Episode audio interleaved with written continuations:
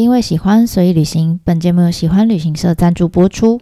Hello，大家好，我是娜娜。上一集啊，我们跟大家分享了《方丈记》的前半部，哎，主要是鸭长明记者在八百多年前哈，为大家在京都蹲点多年之后呢，写下来的一篇新闻报道。那这五大灾害发生的时期，其实刚好就是鸭长明他人生中最。应该要发光发热的这个青少年时光哈，那但为什么会在选择在老老了以后呢，把这一篇报道写下来，而且还贴在脸书上面给大家看？我想应该不单纯只是告诉大家说，诶，当年我看到这些事情啊，不光只是这样。我觉得他想表达是说，因为正是因为这些亲身的经历，所以对他后来。呃的，不管是生活态度或是一些选择，都带来了一些影响哈。那这一次呢，我们就要带着大家继续看下去哈，看看方丈记的后半段，也就是他的老年生活跟他的内心世界。那你知道，经过了这些灾难之后，其实亚长明已经三年过三十了，已经三十出头了。那他选择那个时候选择是搬离了。阿妈家哈，自己到鸭川河畔去独自生活，这样。那至于，当然他文章里面写说他没有妻子啦，可是有人推测说他应该可能哈有过妻子，只是他没有带着妻子走，他就选择一个人离开。然后还有他为什么跟阿妈家的人闹翻了，也不知道哈，应该有发生什么事情。总之这一切哈，他都没有在方丈记里面提到，可能这些美。这些回忆很不美丽了哈，所以他在方丈记里面，他就是用缘分尽了哈，因为发生某些事哈，就这样草草带过。然后他在鸭川河畔一个人独居的生活，其实也很辛苦哈，但是呢，也还算平静哈，至少比他年轻的时候发生这么多灾难相较起来，算是比较呃平稳的。一直到他五十岁哈，他发生了空降事件之后，他才彻底心灰意冷，对不对？然后就出家了，这样，所以你知道他这样子，我们用快转来看哈，其实他在呃三十岁到五十岁中间这一段，就是他离开阿妈家到他空降事件发生之前，中间这段人生呢，其实他几乎是没有在方丈记里面提到的，所以你就发现，哦，他前半部就是讲他二三十岁的时候看到这些灾难。后半部呢，就很像电影里面常常会出现，就是字幕有没有？二十年后点点点，然后画面就砰就换到他五十几岁的生的的生活场景这样，所以这是一个我觉得很有趣的地方。他换场的时候非常快。那所以在呃我们看后半部的时候，我希望大家可以先把它想象成一部《方丈记》，就是一部电影这样子哈。那下半场的开场呢，就是一个黑画面，然后上面写。二十年后，这样 好。那二十年后呢？电影出现了什么画面呢？我来描写给大家，嗯，讲给大家听。哈，你就想象在一个云雾缭绕的深山里面，有一个大概五十几岁、五十出头岁的一个呃僧侣啊，他刚好他就在一顶呃三百公分乘以三百公分的帐篷旁边，然后呢，帐篷里面就呃一个睡袋。一把吉他，一把琴啊，吉他跟琴，然后呢，还有一台 iPad。除此之外，什么都没有了。然后呢，有一个衣衫不整，然后满脸大胡子的僧侣啊，他就刚好在这个帐篷的旁边，就很认真专注的在堆叠一些好像刚刚捡来的树枝哈，在生火，准备要煮什么东西吧，这样。然后接着呢，他就趁着这个煮料理的空档。他就回到了帐篷里面，拿起了他心爱的吉他，然后就坐在帐帐篷旁边，就心血来潮啊，就高歌一曲这样。那今天这个营区呢，就只有他这一张啊，所以旁边一个人都没有，他就这样唱给自己听，唱给树上的小鸟听，这样很开心。然后等到料理呢，终于做好了，哈，那他也终于吃完了，他就很满足的就摸摸肚子，然后就想到说啊。哎，我今天还没有上脸书跟 IG 哈，还没有更新自己的这个现实动态，这是他每天都要做的事情哈，所以他就走到了这个帐篷里面，拿起了他的 iPad 啊，就放在床头旁边，然后选了几张照片呢，想说哎要写几句话，但就觉得怎么样也提不起劲，想想就哎算了吧，啊，就把 iPad 又放下。他想说，嗯，少泡一天好像也没差，这样，所以他就抓抓屁股，然后就不知不觉的就在这个帐篷的睡袋上面就睡着了。好，你可以想象一下这个画面。对，就如果如果鸭长明生活在现代，他可能就是这样的一个人 他可能生活就是长这个样子，而且让最让我们惊讶就是他不是像现代的那种露营咖，就是只有在假日的时候就揪个三五好友一起去豪华露营，还要带什么各式各样的很很贵的椅子啦、餐具啦等等之类的。还要挂灯啊，还要带可以折叠的那叫什么沙发等等，没有，没有，什么都没有，就只有睡袋。刚刚讲睡袋、吉他、iPad，就这样。而且他是一个人，一个人去露营，然后连续露营了几年，你知道，不是一天而已，连续露营了十年。有没有觉得他很屌？你说为什么会这样呢？原来在空降事件之后，就是他五十岁就出家前那个空降事件之后，他其实他出家了没错，但他其实还没有想好他要去哪里，他就想着想想着想想很多，左思右想啊。如果呢，他就说如果我今天住在豪宅区的附近，你就会发现邻居都都是一些五星级的住户，有没有？动不动可能就会因为他弹吉他、弹琴，然后就告到这个管委会去，就说他太吵了，怎么样？怎么样？怎么样？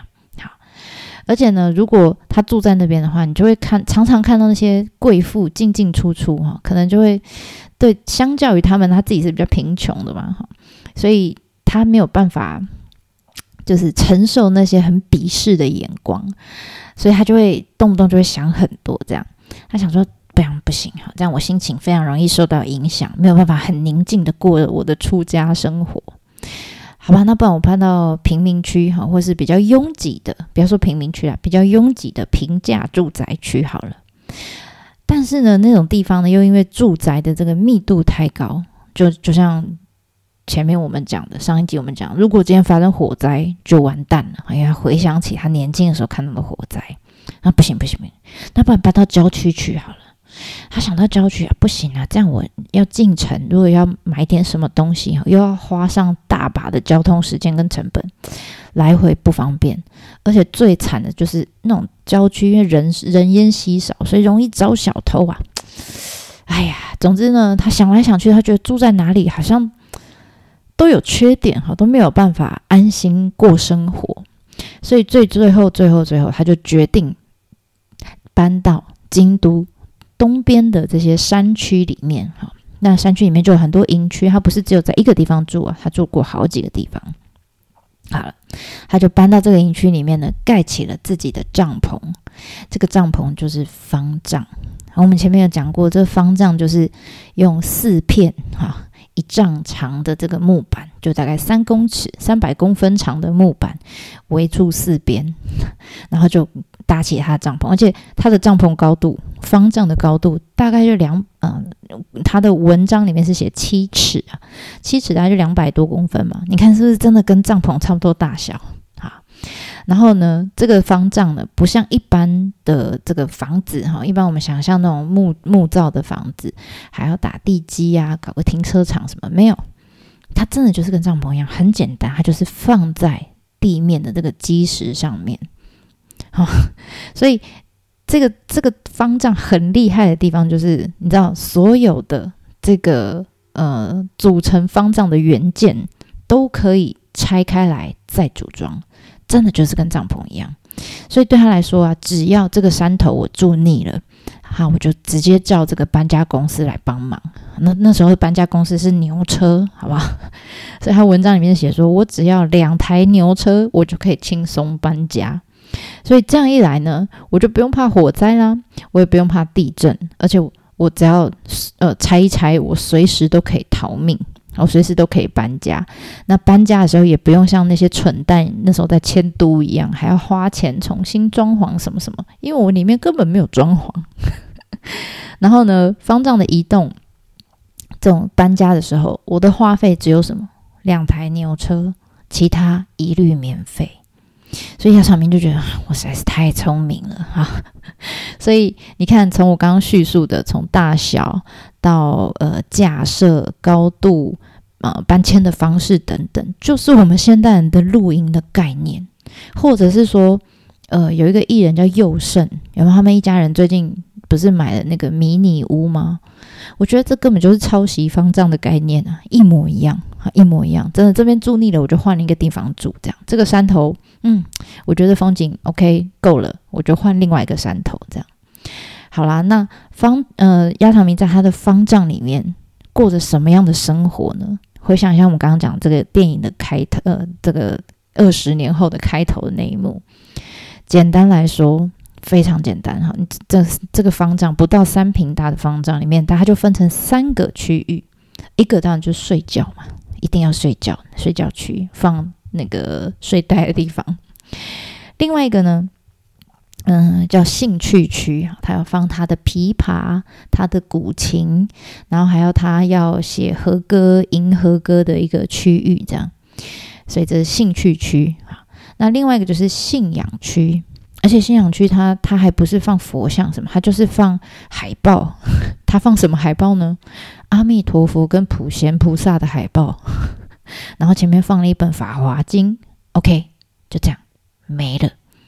所以简单来说，就是他觉得哈，除了兴趣跟信仰以外的东西，对他来说都是身外之物，丢掉都都没有关系，好就不应该执着于这些身外之物。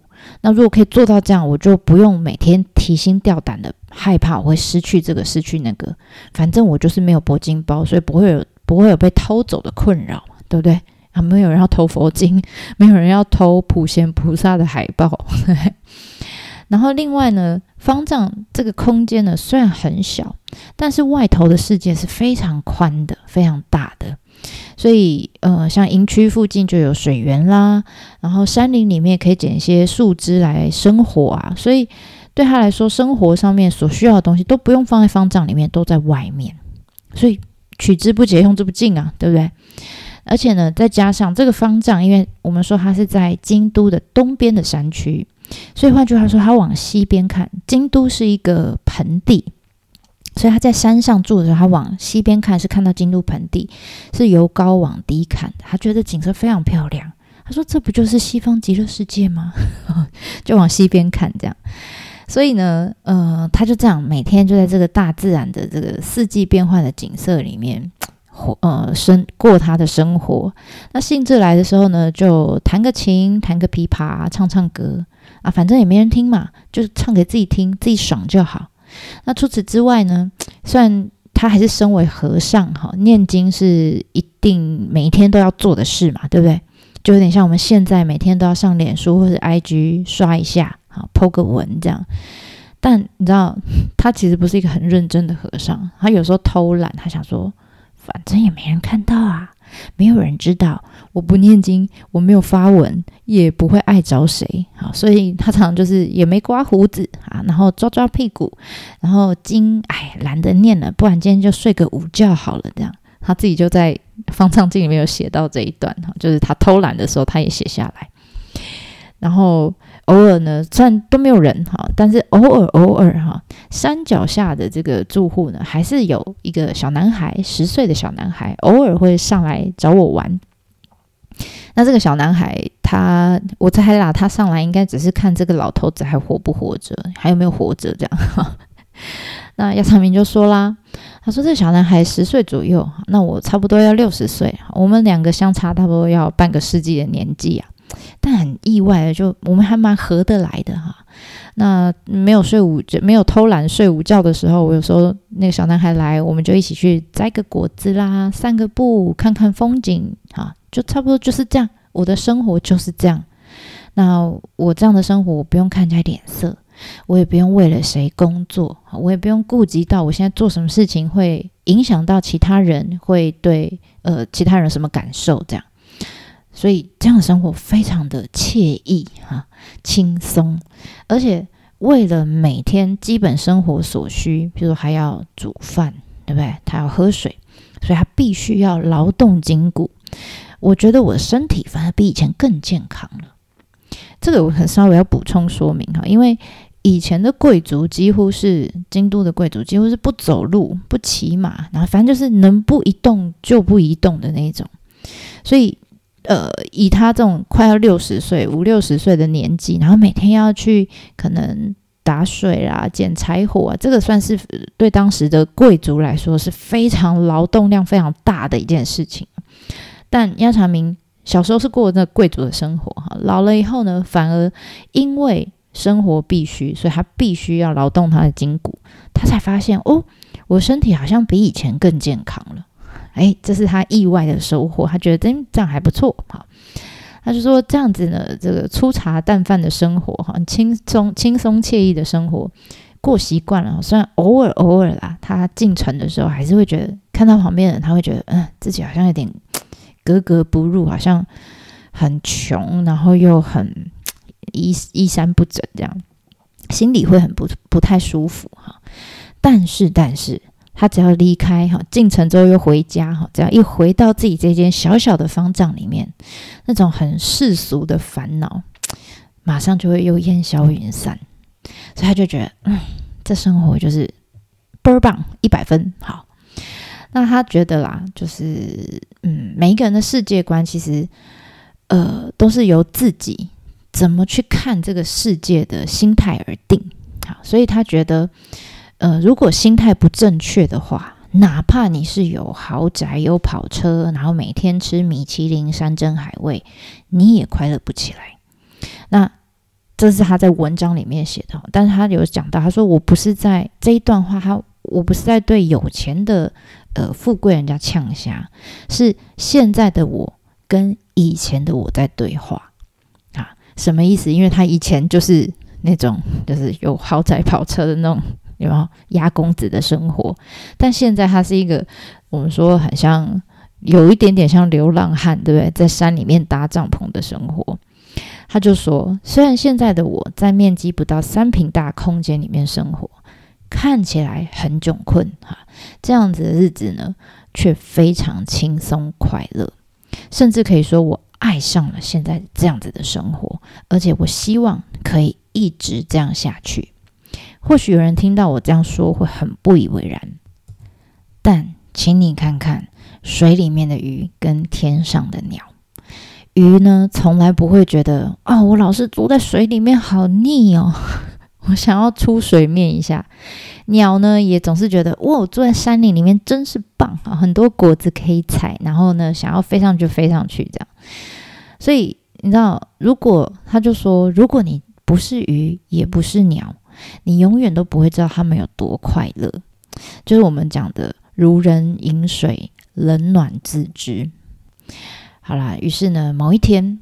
他应该那天是失眠哈，他就说他看着窗外，天即将要破晓，就是天快亮的时候，他就不断的在思考这些问题。他说，年近六十岁的我，剩余的在这人世间啊，剩余的时间应该也不多了。想当初呢，我决定隐居山林啊，剃发修行，不也正是为了学习舍弃？对这个万物、世间万物的执念而来的嘛，就是断舍离呀。But 我现在竟然竟然爱上了这间小小的方丈草庵，而且我还放不下这里的生活，我居然想要这样的生活可以继续持续下去。哎呀哎呀呀呀，这是罪恶啊罪恶！我到底这些年都修到哪里去了？怎么会让我自己心这么烦乱呢？于是压强明就摇摇头啊。啊，敲敲自己的头，这样，然后就开始对着阿弥陀佛的海报就开始念经啊，南无阿弥陀佛，南无阿弥陀佛，南无阿弥陀佛，这样念了两三句。你知道当时呃的平均年龄，因为天灾很多嘛，所以有些人根本还没有长大就过世了哈，所以当时的平均年龄以呃二十九岁左右，所以以他以鸭长明将近了六十岁，其实他算是非常长寿的长者了。他就觉得我都到这个年纪了哈，然后呢，我当初不是要断舍离吗？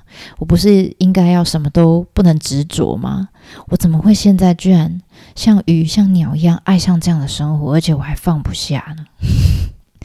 这就是最后哈方丈记的结束哈结尾，你就会觉得嗯，他好像有一点点悟透了人生，但是又没有完全参透。就是要上不上，要下不下，这样你就好像看到鸭长明摇摇头，在对自己说：“哎呀，修行还不够啊！”那个画面这样，所以我觉得这画面还蛮好玩的 哈。就是他就结束在这里哦，后面没有了，后面就没有。那的确，他写完《方丈记》之后，过了可能两三年，他就过世了。那也因为这一幕，我就觉得他真的。跟我们一般在教科书上面念到的那些高高在上、不可侵犯的圣人不太一样哈，他有一种素人的亲近感，你不觉得吗？就跟你我很像这样，而且他写的文章真的就是很像一般部落格里面有看到的，所以我觉得也因为这样，所以呃很多人才会对方丈进有很多的共鸣，而且压长明他自己一定没有想到。就是他在过世，哎，他在过世前写下来的方丈记，竟然在他过世后，而且一直到八百多年后，还在被一个外国人哈，就是我啦，哈，就是娜娜我本人哈，还在被我嗯翻阅着、传阅着。那如果这本书有版税的话，我相信 鸭长明，你的收入一定可以超，一定可以超过 J.K. 罗琳，超屌。你已经卖了八百年了，OK？好，好啦。总之呢，看完了《方丈记》，我想最后想要分享一下自己的一些感想哈，就想要留言给亚长明，好，那也跟大家做分享。那第一个是，我觉得虽然亚长明他生活的年代距今有八百年之久哈，但我相信他是一个非常有呃观察能力，而且。非常艺术家跟作家的写作能力的的一个人哈，那这样的人呢，通常你应该是要在，因为他非常有能力，通常是应该在这社会上是可以有一定的成就的。但他为什么到了老的时候才被呃候鸟与上皇看看见他的能力？我在猜，他应该是一个内向。内向者，我们现在不是外向跟内向的，他应该是一个非常内向的人，所以你看他一个人住在鸭川河畔，他一个人最后在山上住在方丈里面，他其实是很开心的。就如果你今天是个外向者，你应该会很痛苦，就没有人跟我讲话，我好痛苦。但是内向者对他们来说，这是一个非常棒的环境。好，所以，嗯，这是我觉得他的。个性有可能，我猜啦哈。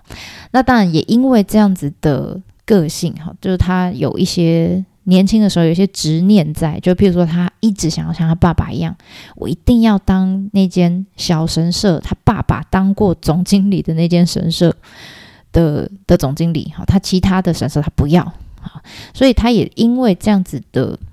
执着吧，哈，所以他就错过了他人生中最后有可能再一次往上爬的这个转机，哈，这个机遇。那虽然他很 enjoy 后来方丈记的生活，但还是觉得哎，有点可惜，对不对？好，我们的俗心还是在的，哈。好，这是第一个。那第二个是呃，灾难带给我们的一些教训。我觉得。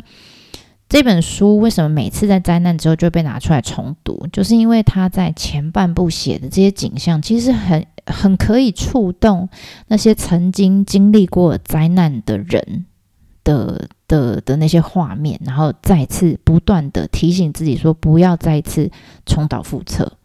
譬如说，在二战之后，日本呢就有一位作家叫绝田善卫，他的。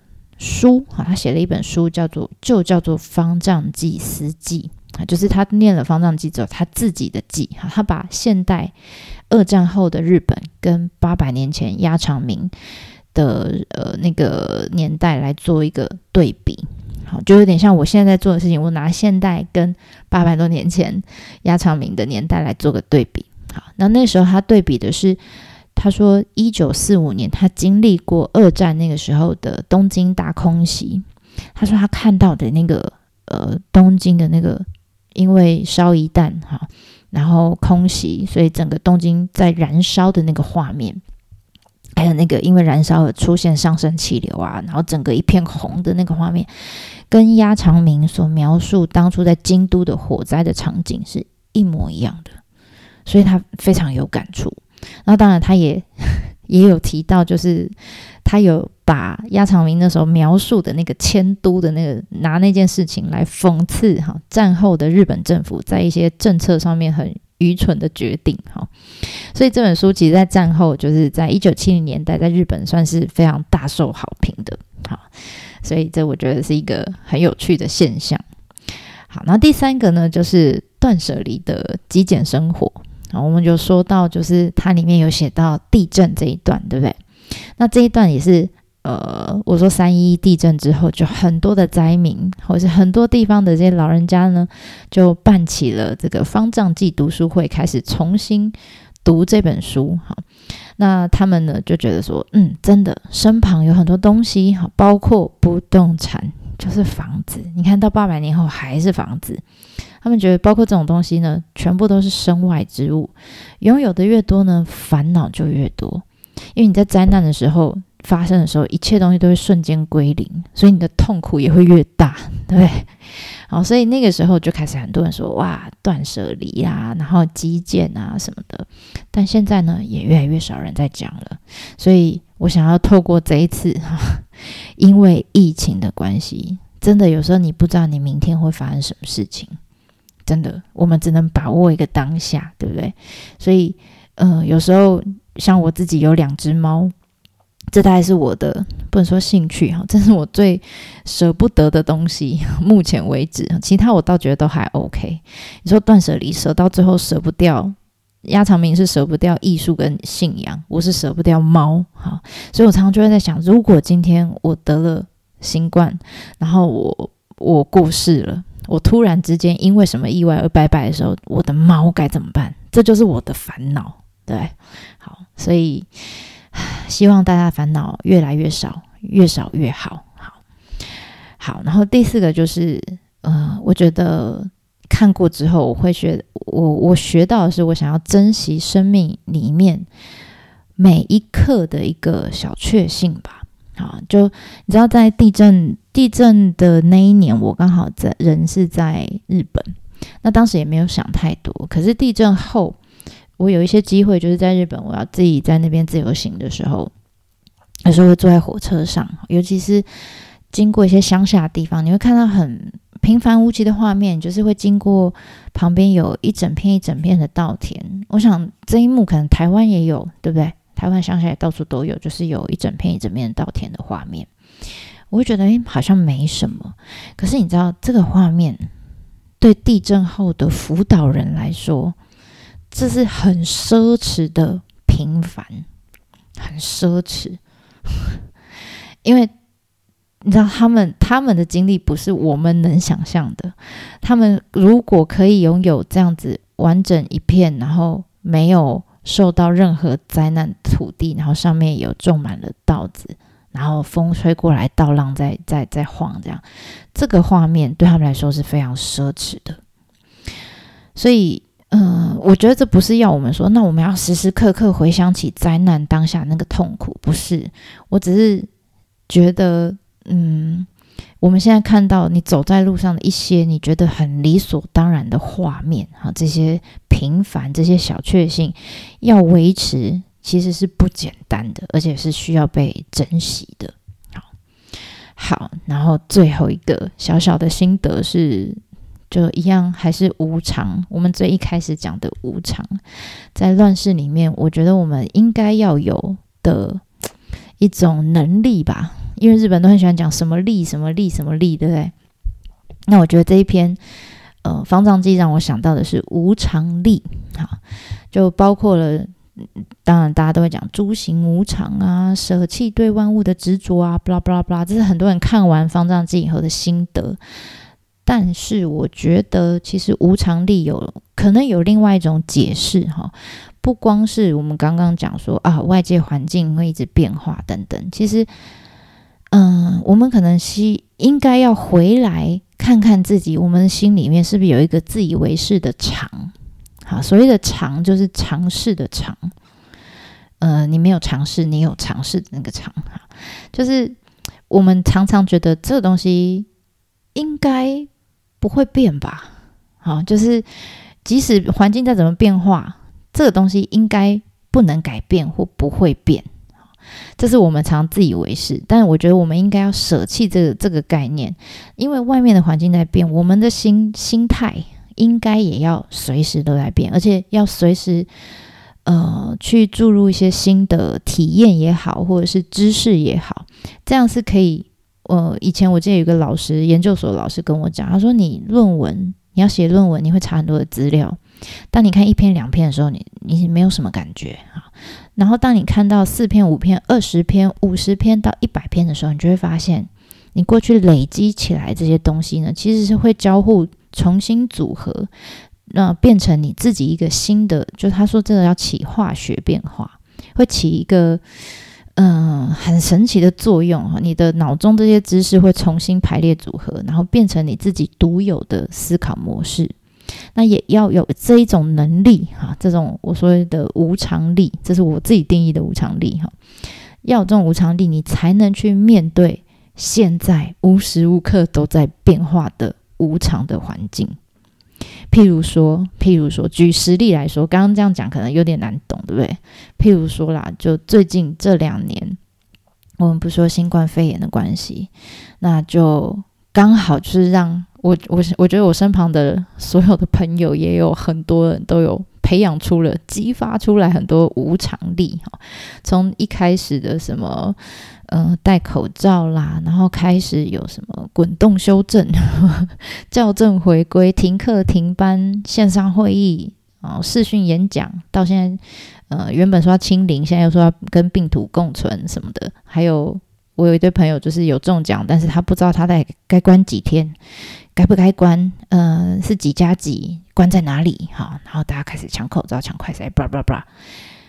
我现在讲的都是我们这两年多来。正在一起体验，而且以前从来没有经历过的无常，对吧？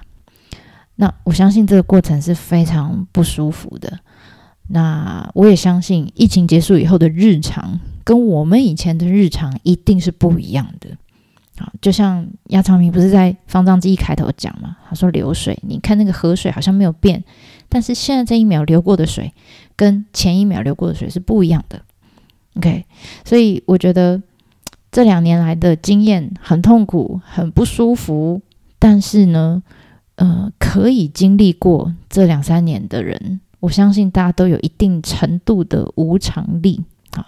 那大家应该以后也可以像压长明一样，就非常酷哈，可以发明属于你自己的方丈，然后可以适应未来任何的变动跟新世界。我觉得这是亚长明想要告诉我们的，然后我也要谢谢他的地方。所以以上就是这三集，我们用了三集的内容来认识了鸭长明这个人，然后也看了方丈记的内容，最后跟大家分享了，嗯，娜娜自己对看完这一篇部落格文章之后的感想，希望大家会喜欢。那我们分享就到这里喽，下次见啦，对我马达宁。